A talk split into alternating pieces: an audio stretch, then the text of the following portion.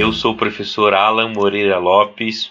Essa é a disciplina da Lei Geral de Proteção de Dados Pessoais, é a Lei 13709, lá de 2018.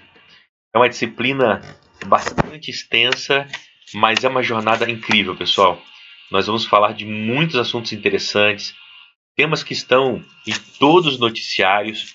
Eu sei que todos vocês devem ter muitas dúvidas e espero que estejam tão animados quanto eu para essa caminhada que nós teremos.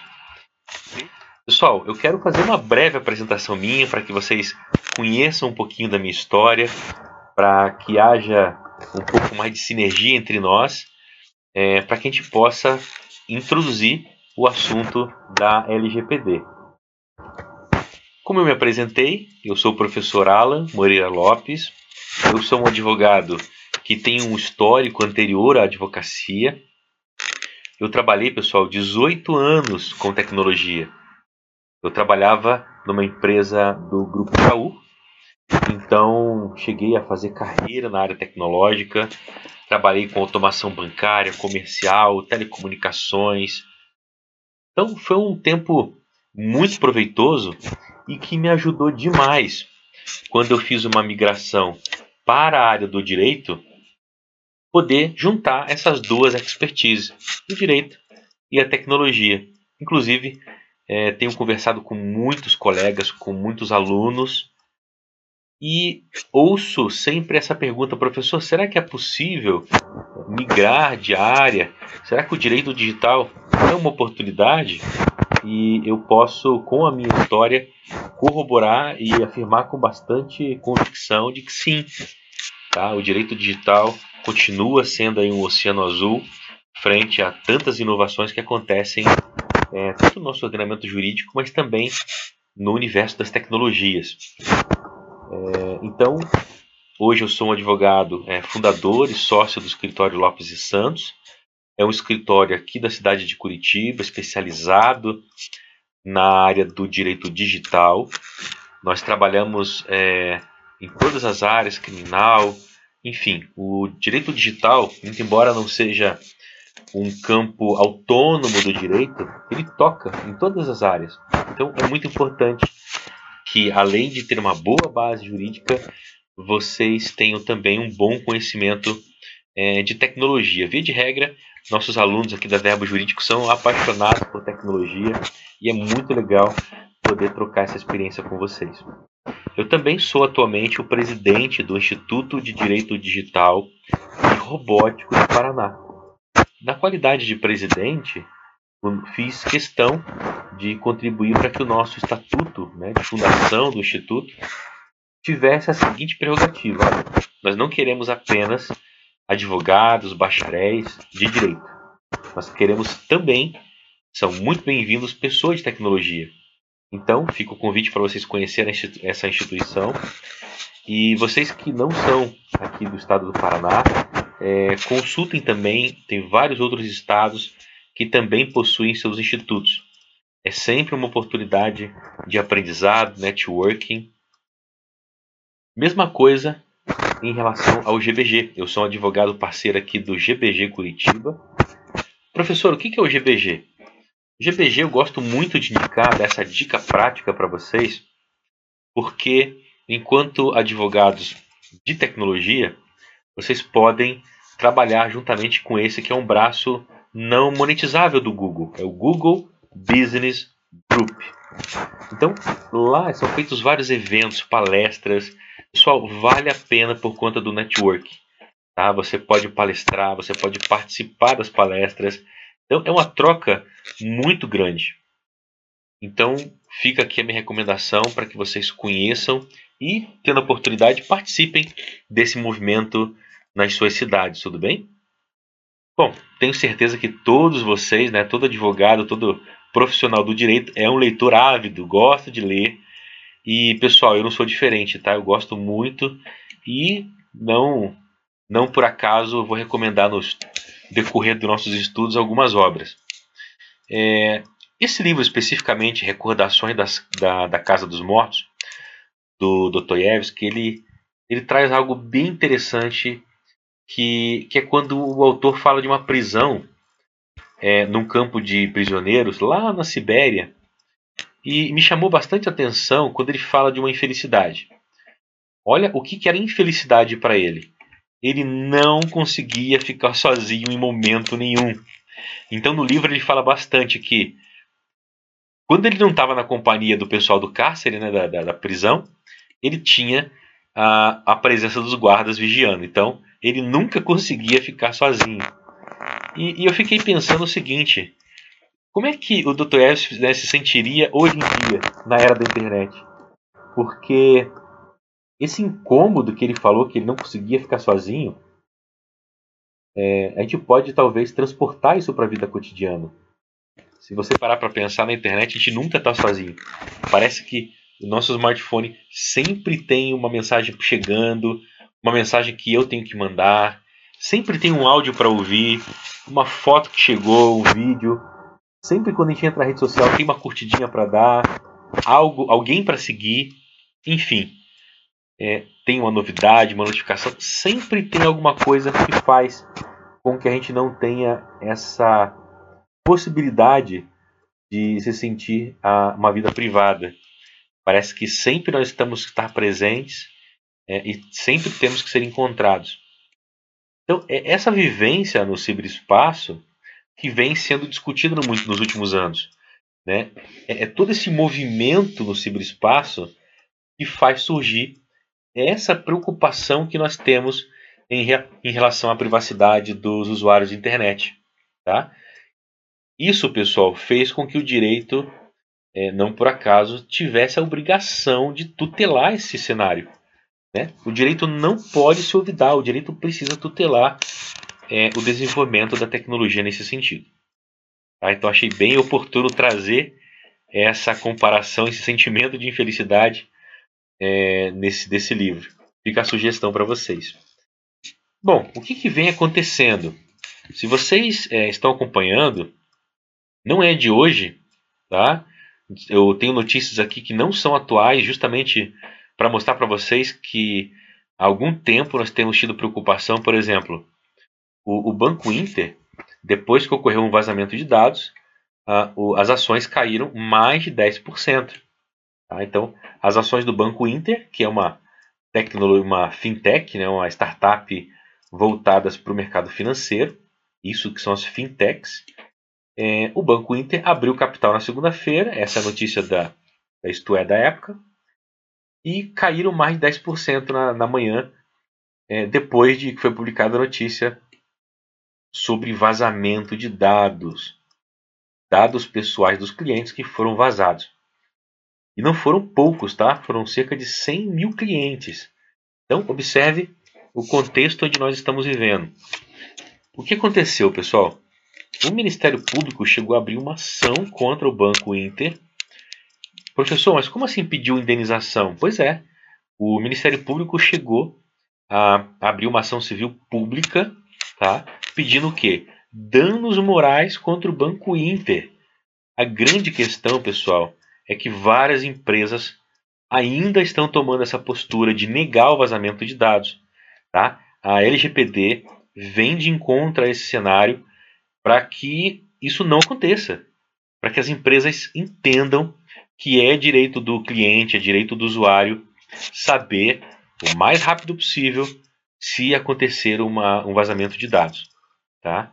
Então, nesse caso, achei muito interessante a colocação é, do promotor de justiça, coordenador da comissão, o Dr. Frederico Menberg. Ele diz o seguinte: olha, as tentativas que o Banco Inter teve de encobrir o incidente de segurança, tá? é isso que nós temos que combater e deixar os nossos clientes é, bastante conscientes de que a LGPD é, veda esse tipo de posição, o, o Banco Inter tentou encobrir o incidente de segurança. E isso gera prejuízo moral e insegurança. Mas olha só que interessante. É, ele diz que não é só para os clientes. Quem é impactado não é só cliente. Quem não é cliente, investidores, acionistas, todo o ecossistema de fintech startups brasileiros de dados, enfim, todo esse cenário, todos os brasileiros é, são diretamente ou indiretamente é, tocados, impactados quando uma empresa toma esse tipo de posicionamento de tentar encobrir o incidente de segurança, tá? Nós vamos falar sobre isso também. A legislação internacional também combate esse tipo de coisa e a lei brasileira também aderiu a esse posicionamento. Olha, a empresa você tem que vir a público o mais rápido possível e avisar o cliente de que houve o vazamento. Vamos falar sobre isso detalhadamente mais para frente. Professor, é, tem acontecido isso? Pois é, pessoal. Facebook tem vazado dados, aconteceu com o Facebook, aconteceu com a Netshoes, né? Hackers vazaram dados de 2 milhões de clientes à época. Então, é, por que, que eu estou trazendo isso? Para que vocês percebam que não são apenas pequenas e médias empresas. Muito embora muita gente tenha a percepção de que grandes empresas têm uma estrutura é, gigantesca de internet, de proteção de dados e que não deve acontecer, elas têm sido bastante impactadas. Então, a, a LGPD ela vem num bom momento para que as empresas busquem aperfeiçoar cada vez mais a, a sua segurança. Tenho conversado muito com vários especialistas de proteção de dados e eles me dizem o seguinte, professor Alan, não há cenário, né, não há circuito de proteção que seja 100% seguro. O que os hackers falam é que o, o, aquela blindagem, aquele firewall, aquele antivírus, ele pode dificultar, ele pode até demorar mais para quebrar, mas ele vai quebrar. Então, pessoal, falar de segurança de dados é muito oportuno, tá? Principalmente no mundo jurídico. Uma coisa legal de falar também é que muita gente não sabe é que a nomenclatura hackers é utilizada para os hackers éticos, tá? As pessoas que cometem é, crimes, a nomenclatura correta é cracker, tá? Inclusive na os jornalistas quando sai alguma notícia de que houve uma invasão e que dados pessoais foram vazados, eles utilizam a nomenclatura errada, tá? Eles falam hackers, mas na verdade o correto é chamar crackers. Os hackers são hacker éticos, eles são contratados pelas empresas para proteger. Tá? Ah, isso aqui o pessoal fica com muito medo. Quando eu mostro que até o Tinder vazou dados pessoais, né? Falha de segurança causa vazamento de milhares de fotos de usuário do Tinder. Tá? Então, não é de agora, já é uma notícia de 2017. É, e o que se espera é que de lá para cá cada vez mais as empresas tenham investido na proteção de dados pessoais. Tudo isso eu estou mostrando, pessoal, para vocês verem que é um assunto que está na mídia, envolve as nossas vidas, é, a nossa família, os nossos negócios. Então é fundamental estudar e compreender a LGPD. Pois bem, Antes de entrar especificamente na LGPD brasileira, eu gostaria de compartilhar com vocês uma, uma breve contextualização internacional. Eu preciso começar essa contextualização, pessoal, lá pela Europa. Lá na Europa nós tivemos então a entrada em vigor de uma legislação voltada para o universo das proteções de dados pessoais, que ficou conhecida pelo nome também, pelo, pelas iniciais. Então ela ficou conhecida como GDPR. Então toda vez que vocês ouvirem falar da GDPR, lembrem que nós estamos falando da General Data Protection Regulation, que é a lei europeia de proteção de dados, tá bom? Olha só o que, que essa legislação provocou em todo, todo, em todo o planeta, em todos os países. Primeiro, a repercussão que aconteceu lá na Europa. Eu quero mostrar para vocês, primeiro, a repercussão lá na Europa. Dezenas de queixas sobre proteção de dados apresentadas na União Europeia desde 25 de maio. Ou seja, é, pessoa, as empresas desrespeitando o novo regulamento europeu. E aí, a, a notícia chega no Brasil.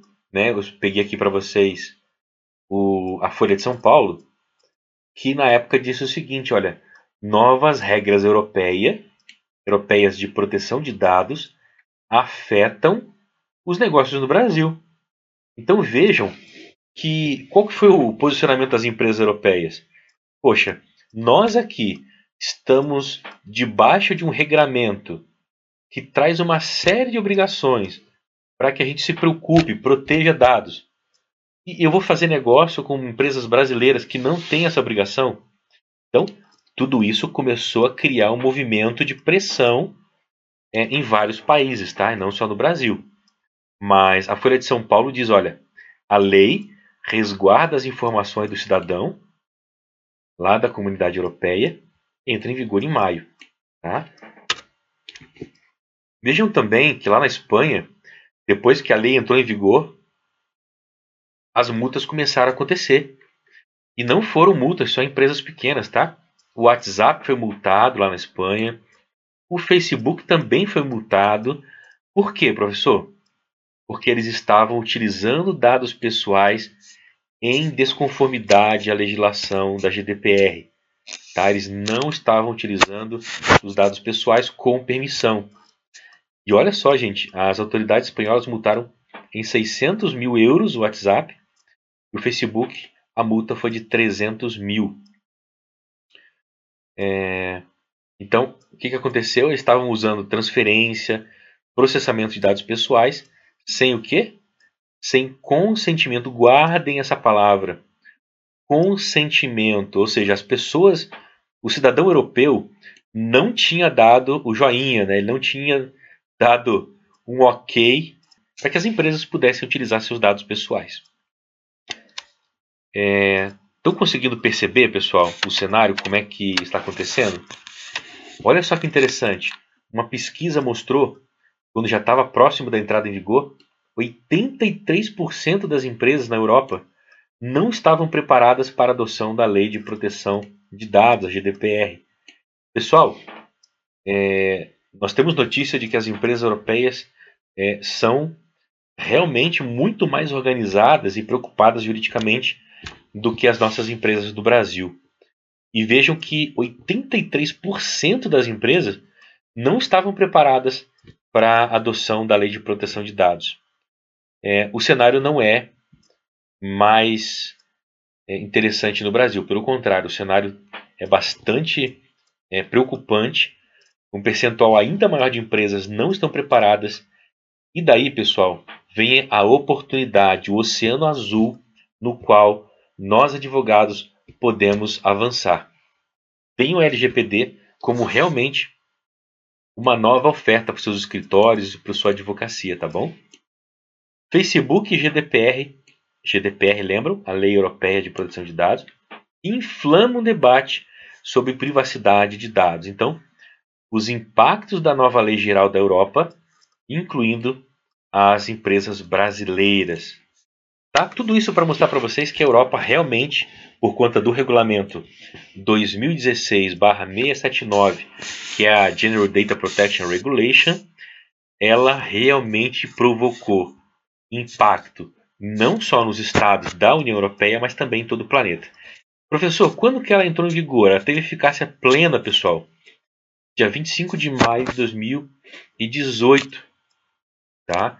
Ela teve uma é, entrada em vigor depois de uma vacatio legis de 24 meses. Professor, em, em, poucas, em breve resumo, qual é a finalidade dessa lei? O que, que ela quer? Ela quer harmonizar a questão da privacidade de dados em todos os estados. Então, vocês sabem que a União Europeia tem vários estados-membros e a proposta era harmonizar, que todos os estados tivessem o mesmo padrão de tratamento de dados pessoais. A GDPR, pessoal, desde que ela é, entrou em vigor, desde que ela teve eficácia plena, tá? ela não precisou que cada. Muita gente me pergunta isso, professor, cada Estado membro lá na Europa precisou é, tutelar, precisou normatizar alguma questão? Não. Ela entrou em vigor e foi aplicada diretamente nos Estados membros, tá? Ela já veio pronta. Antes disso, até posso compartilhar com vocês, cada estado, é, em geral, tinha uma, uma, norma, uma norma diferente. Então, houve aqui uma harmonização. E eu não posso deixar de falar para vocês quais são as penalidades da GDPR. A multa por lá, ela pode chegar a até 20 milhões de euros. Dá para quebrar uma empresa, né? Então vejam a preocupação, tá? Professor, é, eu tenho que ter preocupação com a GDPR? Será que não é importante? Nossa matéria é de LGPD, Lei Geral de Proteção de Dados brasileira. O que o professor está falando sobre a GDPR? Eu estive no hospital aqui em Curitiba e conversando com a diretoria do hospital sobre a LGPD, eu tive a oportunidade de saber com eles que o hospital recebe vários europeus. Então, a pessoa está passeando aqui pela, em Curitiba, está né, tá turistando aqui, e se ela passa mal, o convênio tem com esse hospital. Então, a pessoa chega na portaria e ela vai ser atendida, ela entrega todos os dados pessoais já na portaria. E a portaria daquele hospital não era nem funcionários do hospital, era terceirizada.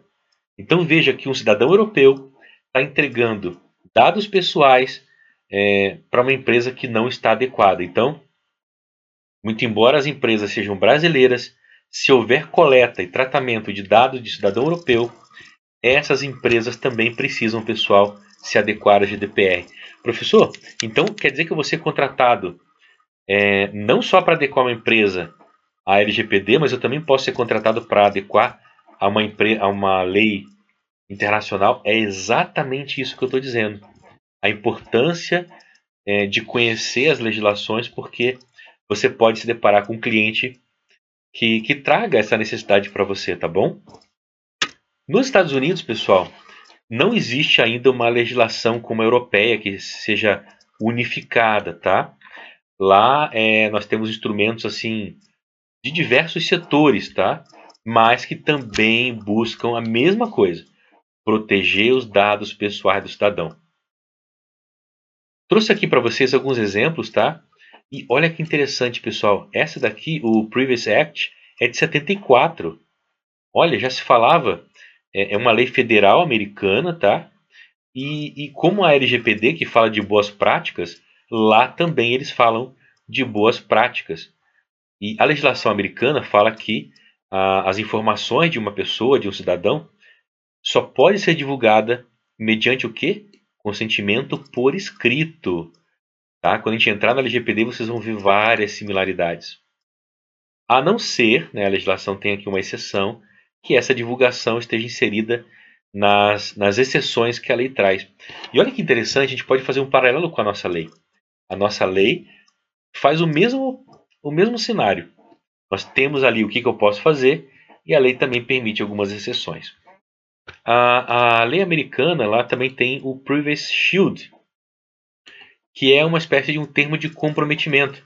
O país, junto com a União Europeia, é, criou esse termo de comprometimento acerca de transferência internacional de dados, tá? para que haja uma proteção mais adequada. Então, pessoal, muito embora tenha todo esse cenário interno de normas internas de vários estados diferentes, tá? Estamos caminhando também nos Estados Unidos para um momento onde o governo federal está se sentindo pressionado, o Congresso norte-americano está se sentindo pressionado e muito em breve eles devem provocar aprovação de uma lei geral sobre o tema também. Falo mais sobre os Estados Unidos e Europa porque é, tem sido aí a tônica de vários atendimentos, não só do meu, mas também de vários alunos e colegas, tá bom?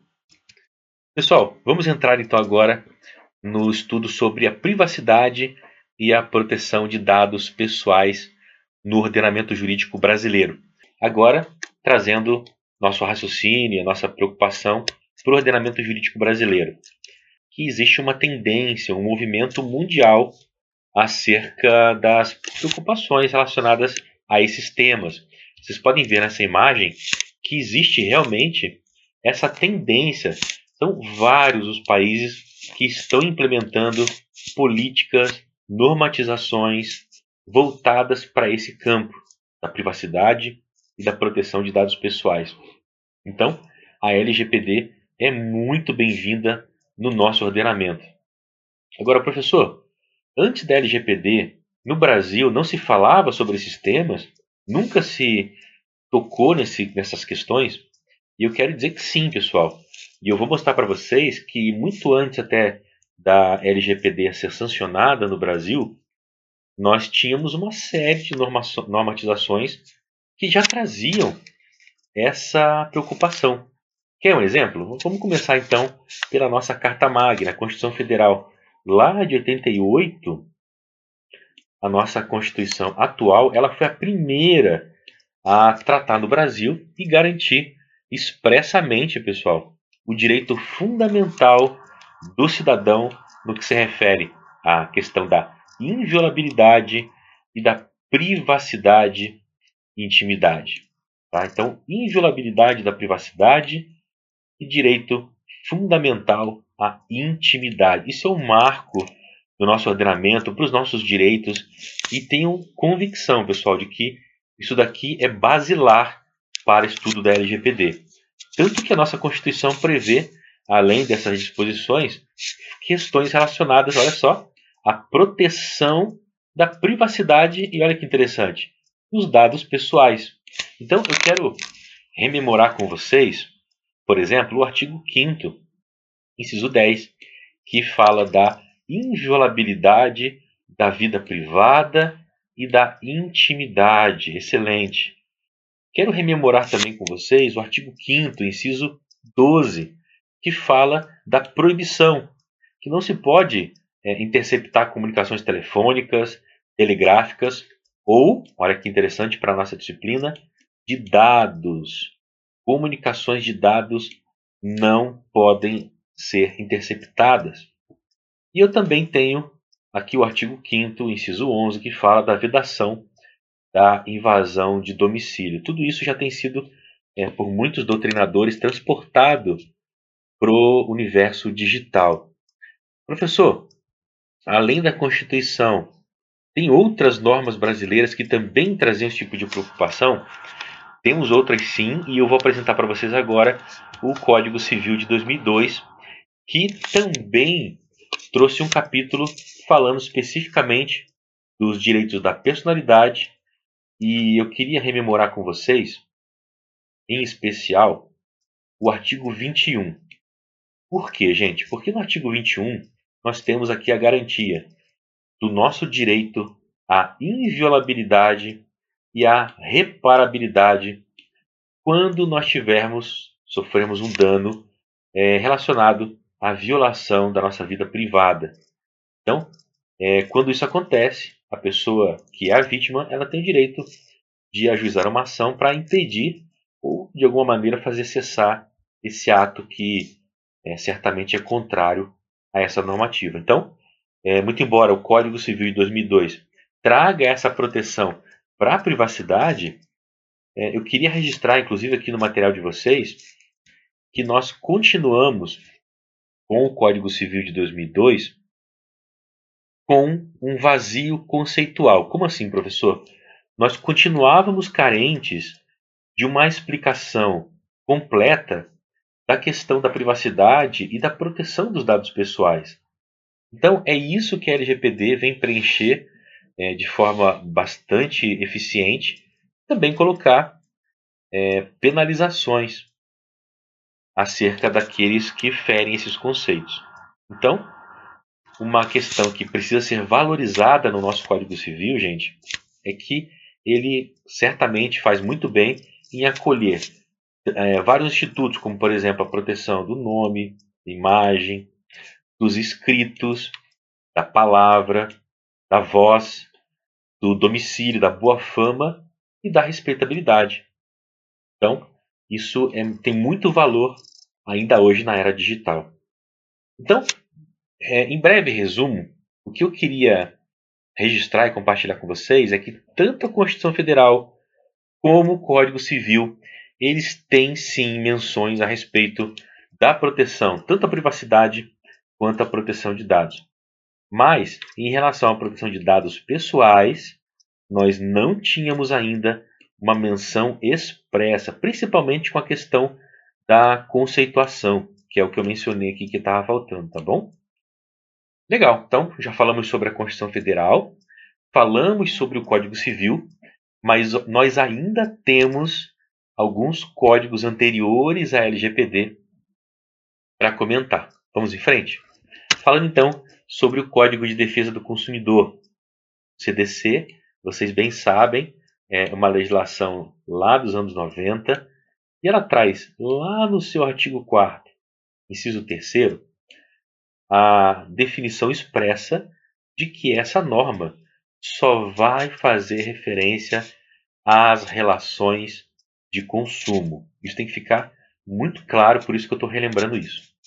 Pois bem, feita essa lembrança, eu queria registrar, até coloquei no material de vocês, dois artigos fundamentais para essas discussões, tá? O artigo 43 e o 44. Por quê, professor? Porque, gente, eles tratam da questão de banco de dados, ou seja, esses bancos de dados podem ter dados pessoais. Então, isso é muito importante para nosso estudo. E também cadastro de consumidores. Onde eu tenho cadastro, lista de cadastros, eu tenho nome, eu tenho uma série de dados que são, a gente vai ver daqui a pouquinho, fiquem tranquilos. A gente vai estudar a definição de dados pessoais de acordo com a LGPD, tá? Mas só para dizer para vocês, esses cadastros certamente é, possuem ali dados pessoais dos consumidores. É por isso que eu estou registrando a, as menções que o CDC faz a, a, esse tipo de banco de dados e cadastro de consumidores. Vamos ler então o artigo 43, parágrafo 2 Ele diz o seguinte: que a abertura de cadastro, ficha, registro e olha só que interessante, dados pessoais e de consumo deverá ser comunicada por escrito ao consumidor. Claro que quando não é o consumidor que faz esse pedido. Tá? Então aqui já é, é, algo que vem muito de encontro a, ao pensamento da LGPD. Né? Quando não é o consumidor que pede essa abertura de cadastro, eu preciso informar o consumidor. Nesse cenário, pessoal, é bem interessante falar sobre algo que a gente usa todo dia. Eu não sei quantas vezes vocês acessam as redes sociais, mas até por conta da profissão, a gente precisa acessar várias vezes por dia. E vocês sabem que essas plataformas, Facebook, WhatsApp, Instagram, LinkedIn, essas plataformas trazem termos de uso e política de privacidade. Né? No nosso curso, nós falamos sobre isso também lá na disciplina de contratos digitais, é muito falado sobre isso. E o mais interessante, pessoal, é entender que tanto o termo de uso quanto as políticas de privacidade, muita gente faz esses documentos como um documento só, outros advogados separam, né? fazem só o termo de uso e depois desenvolvem só a política de privacidade. Confesso para vocês que eu tenho visto muito mais esses documentos formatados em um só, sendo que a política de privacidade ela é um tópico do termo de uso. Então, quando você obtém um consentimento do usuário, você já obtém tanto para o termo de uso quanto para a política de privacidade. Mas o que eu quero chamar a atenção de vocês é a questão do artigo 54 do Código de Defesa do Consumidor. Por quê, professor? Porque é, esses termos, certamente, eles têm que tratar da questão da coleta, do armazenamento, do uso, do tratamento e da finalidade. O que, que eu vou fazer com os dados pessoais que eu vou coletar? Eu preciso avisar o consumidor: olha, eu vou coletar esse, esse esse dado. E eu preciso informar o que, que eu vou fazer com ele. Pessoal, daqui a pouco vocês vão ficar surpresos com a similaridade desse tipo de raciocínio em relação à nossa LGPD. Eu também não podia deixar de falar sobre os cookies, que não são aqueles biscoitinhos, não, tá? Os cookies que são aquele software, aquele software que quando a gente navega e também quando damos aceite, o ideal é que o usuário também o aceite, eles são instalados é, ou no nosso smartphone ou no nosso tablet, notebook, mas é um softwarezinho instalado e que ele faz o que, professor? Ele faz uma, um rastreamento. Ele é capaz de explorar as nossas preferências. Quais são os sites que você mais usa? O que, que você tem procurado? Já reparou que quando você pesquisa bola de futebol, aí você entra no Facebook, você entra no WhatsApp, é, você entra no LinkedIn, em volta, ao redor, sempre começa a aparecer propaganda de bola de futebol.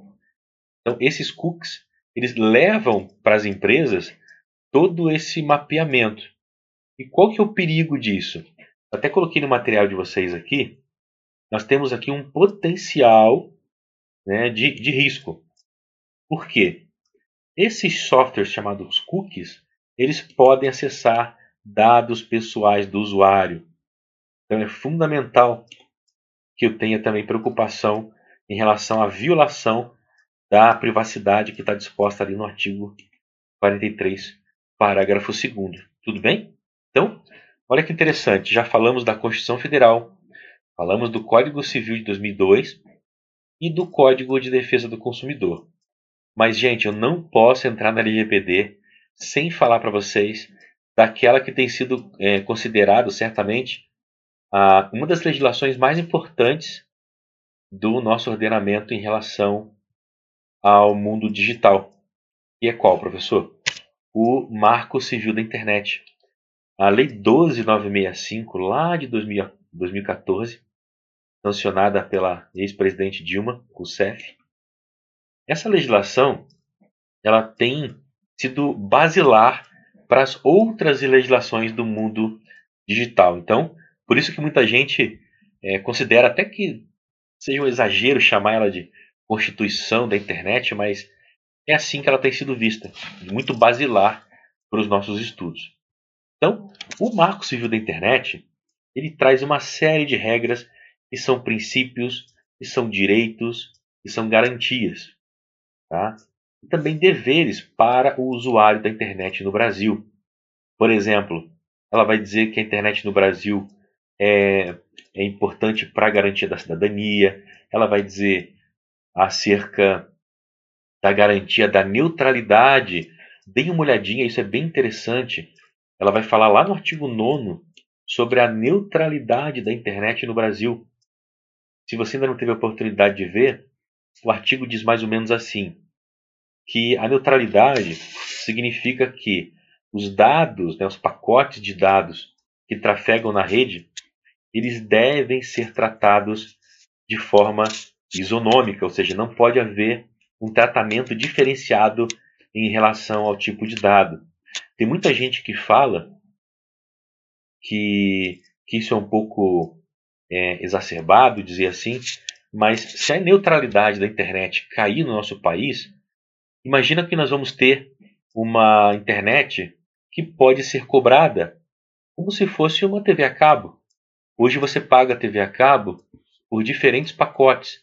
Então, imagine uma internet onde você, diferente de hoje, que você acessa a internet e você acessa tudo, todo o conteúdo que está na internet, você é capaz de acessar.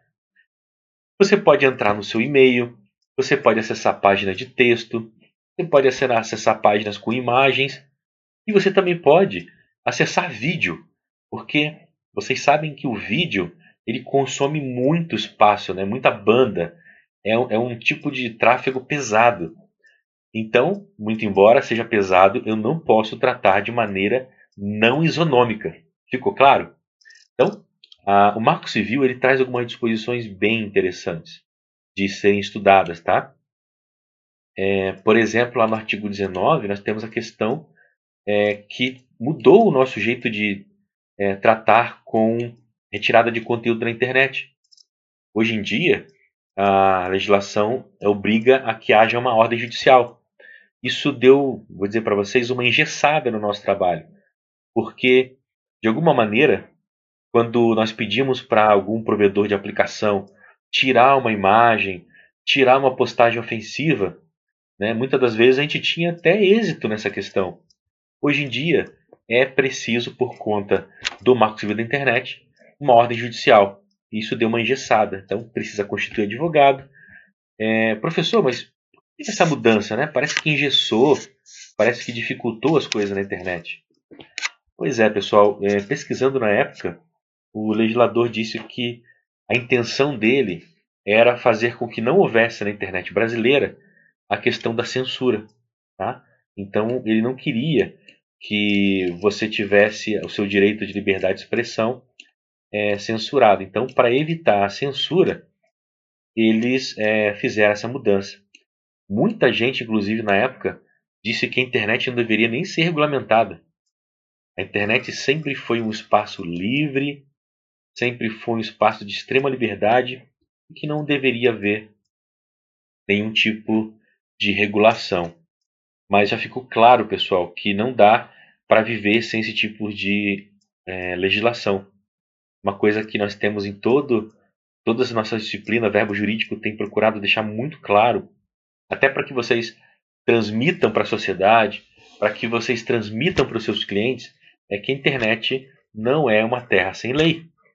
Tá? Então, é, é muito importante estudar em detalhes o Marco Civil. E ela é precursora da LGPD. Por quê? Ela previu alguns direitos dos usuários da internet que são muito complementares à nossa LGPD. Me dá exemplos, professor.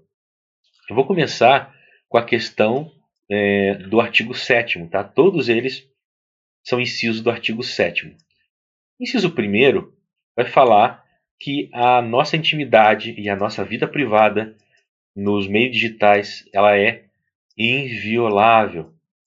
O Marco Civil também garante como nosso direito a preservação do sigilo das comunicações privadas, sejam elas transmitidas, né? tem muita gente fazendo é, lives hoje em dia, fazendo transmissão ao vivo, mas não importa, se essa comunicação estiver armazenada, ela também está protegida pelo princípio aqui, pelo direito de sigilo. Tá? Isso é muito importante. Eu tenho tanto a previsão no inciso 2 quanto no inciso 3 do artigo 7 do nosso Marco Civil da Internet. Eu também tenho uma terceira é, previsão de direitos que fala da proteção contra fornecimento de dados pessoais. Gente, isso aqui vai completamente na mesma direção da LGPD. Tá? Eu até vou colocar aqui LGPD, que isso aqui está bem de encontro àquilo que o legislador espera da nossa legislação. Ou seja, o nosso Marco Civil da Internet já tinha essa preocupação. Então ele falava que é importantíssimo que quando eu, Alan, ou quando você vai fornecer dados pessoais para alguém, seja pessoa física ou pessoa jurídica, esses dados coletados pela internet para terceiros devem ter o nosso consentimento. Olha que interessante. Então, é direito nosso ter a proteção contra fornecimento de dados pessoais sem prévio consentimento. Gravem essa questão, gente, do consentimento. Isso aqui é fundamental. Inclusive, dando um spoiler aqui, ela vai ser uma das bases legais que vão autorizar alguém a fazer tratamento de dados. Fiquem tranquilos, isso vai ficar bem claro daqui a pouco, quando eu apresentar um panorama da LGPD, quando eu explicar o que são dados pessoais, até a gente chegar na questão das bases legais, tudo bem? É, seguindo aqui para o nosso quarto direito, expresso no Marco Civil da Internet, nós temos o direito à informação clara e informações completas sobre o que? Gente, olha só, tratamento de dados pessoais, que é exatamente o objeto de preocupação e de tutela da LGPD, da nossa Lei 13709 de 2018. Tá? Então, artigo 7 inciso 8 Professor, mas é, por que a gente precisou então da LGPD? Na verdade, é, vocês vão ver daqui a pouco que a LGPD vinha para complementar. Ela vinha só alterar o Marco Civil, tá? Mas ela virou uma legislação própria. Vou mostrar isso para vocês daqui a pouco. É, e uma quinta, uma quinta garantia, um quinto direito que nós temos é a prerrogativa do consentimento expresso. Tá? Quero falar um pouquinho sobre isso. Esse consentimento deve ser expresso e, olha só, destacado Tá? Eu vou até apagar para que a gente possa ver isso com bastante calma e em detalhes. Consentimento expresso e destacado sobre o tratamento. Então, não, não cabe mais falar daqueles termos de uso aonde nós tínhamos assim o simples fato de você navegar por este site, você já está dando para nós o consentimento para que a gente possa tratar seus dados. Tá? Esse tipo de coisa já com o Marco Civil, é lá de 2014, vejam só, tá? não caberia mais. Consentimento não pode ser tácito. Ele tem que ser um consentimento expresso. E mais, destacado. O, o usuário, gente, tem que ter plena ciência de que vai ser coletado dados, que vai haver tratamento. Então, vejam que isso aqui está bem de encontro à nossa Lei Geral de Proteção de Dados. Uma, uma característica, um traço bem importante do Marco Civil é que ele traz algumas garantias em relação ao consentimento livre. Né? Ele não pode ser um consentimento é, com qualquer tipo de vício ele tem que ser um consentimento livre. Já falamos agora há pouco sobre a questão de que esse consentimento deve ser expresso. Eu não posso tacitamente dar esse consentimento. E deve ser informado, tá? Sobre o que? Gente, guardem isso aqui. Vai, vai ser muito importante para nós lá na LGPD. Coleta, uso, armazenamento e tratamento de dados pessoais. Tá? Eu vou até desenhar aqui porque parece é, vejam se vocês não concordam comigo. Parece que o legislador ele está criando aqui uma espécie de rota. Não parece uma espécie de um ciclo? Pois é, parece que começa com a coleta do dado. Aí eu utilizo, né, eu coletei o dado, eu utilizei o dado, é, eu armazenei ele em algum lugar e eu tratei esse dado. É, eu não tenho aqui especificado, mas o dado depois ele pode ser descartado. Então, é, me parece que existe aqui uma questão de um ciclo de vida, né? Legal, guardem isso que nós vamos falar sobre isso daqui a pouco na questão da LGPD, tá bom? Então, deve ficar claro para todo usuário da internet qual que é o regime de proteção. Como é que vocês estão protegendo esses registros? Vocês protegem o meu acesso? Inclusive, é, no que diz respeito a fornecimento dos dados pessoais para terceiros. Então, se eu forneço autorização, por exemplo, para a Amazon, a Amazon não pode pegar esses meus dados e passar para terceiros, sem ter também o meu consentimento é, expresso, livre, informado sobre isso. Tá? Então, pessoal, muitos dos clientes que vocês vão atender, eles não têm um servidor próprio é, o que, que eu quero dizer com servidor próprio? Quer dizer uma máquina no próprio escritório, na própria empresa. Se eles não têm esse servidor próprio, significa, gente, que eles têm um servidor contratado na nuvem. E quando a gente fala em cloud computing, eu estou falando de terceirização. Tá? Cloud computing é uma tendência, barato, é uma coisa mais segura.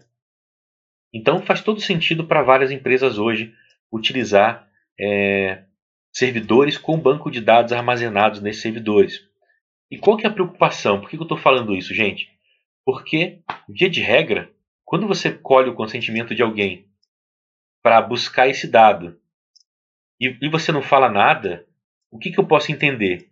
Que você tem no seu escritório, na sua empresa, um servidor aonde você vai é, registrar e vai guardar esses dados. Se você não tem isso, vai passar para um outro, por favor, lembrem do artigo 7 do Marco Civil da Internet, inciso 7. Tá? Eu preciso respeitar que eu dei o consentimento para fornecer dados pessoais, mas não para terceiros. Se eu for transferir para terceiros, eu preciso avisar. Por exemplo, eu posso ter processado a Amazon e não, e não querer ter nenhum tipo de relação é, comercial com a Amazon. Quando eu vejo no termo de uso que esse termo de uso fala que vai ser armazenado meus dados lá no servidor da Amazon, eu tenho essa opção de querer avançar ou não, tá? Então, o, o Marco Civil da Internet é, foi uma regulamentação muito importante, é por isso que nós não, não perdemos tempo, nós ganhamos tempo aqui na nossa, na nossa disciplina de LGPD falando sobre ela, porque é, a LGPD vem justamente na esteira do Marco Civil, tá? Ela, a LGPD, ela vem regulamentar o, a questão do tratamento de dados no território brasileiro. E é muito importante, porque a LGPD, ela vem, olha só, coloquei no material de vocês, ela vem reiterar. Quando você reitera, quer dizer que algo já existe. Ela vem reiterar a necessidade, a obrigatoriedade de que o nosso consentimento seja colhido de maneira livre, informada e inequívoca para que seja feito tratamento de dados. Tá bom? Então, falamos sobre a Constituição Federal, falamos sobre o Código Civil de 2002, falamos sobre o, Código de Defesa do Consumidor e fechamos então essa, esse tópico falando sobre o Marco Civil da internet. Estudem Marco Civil, ele é muito complementar à LGPD. Prepare-se, prepare-se para a nova lei brasileira de proteção de dados. Essa tem sido a tônica da Verbo Jurídico para todos vocês.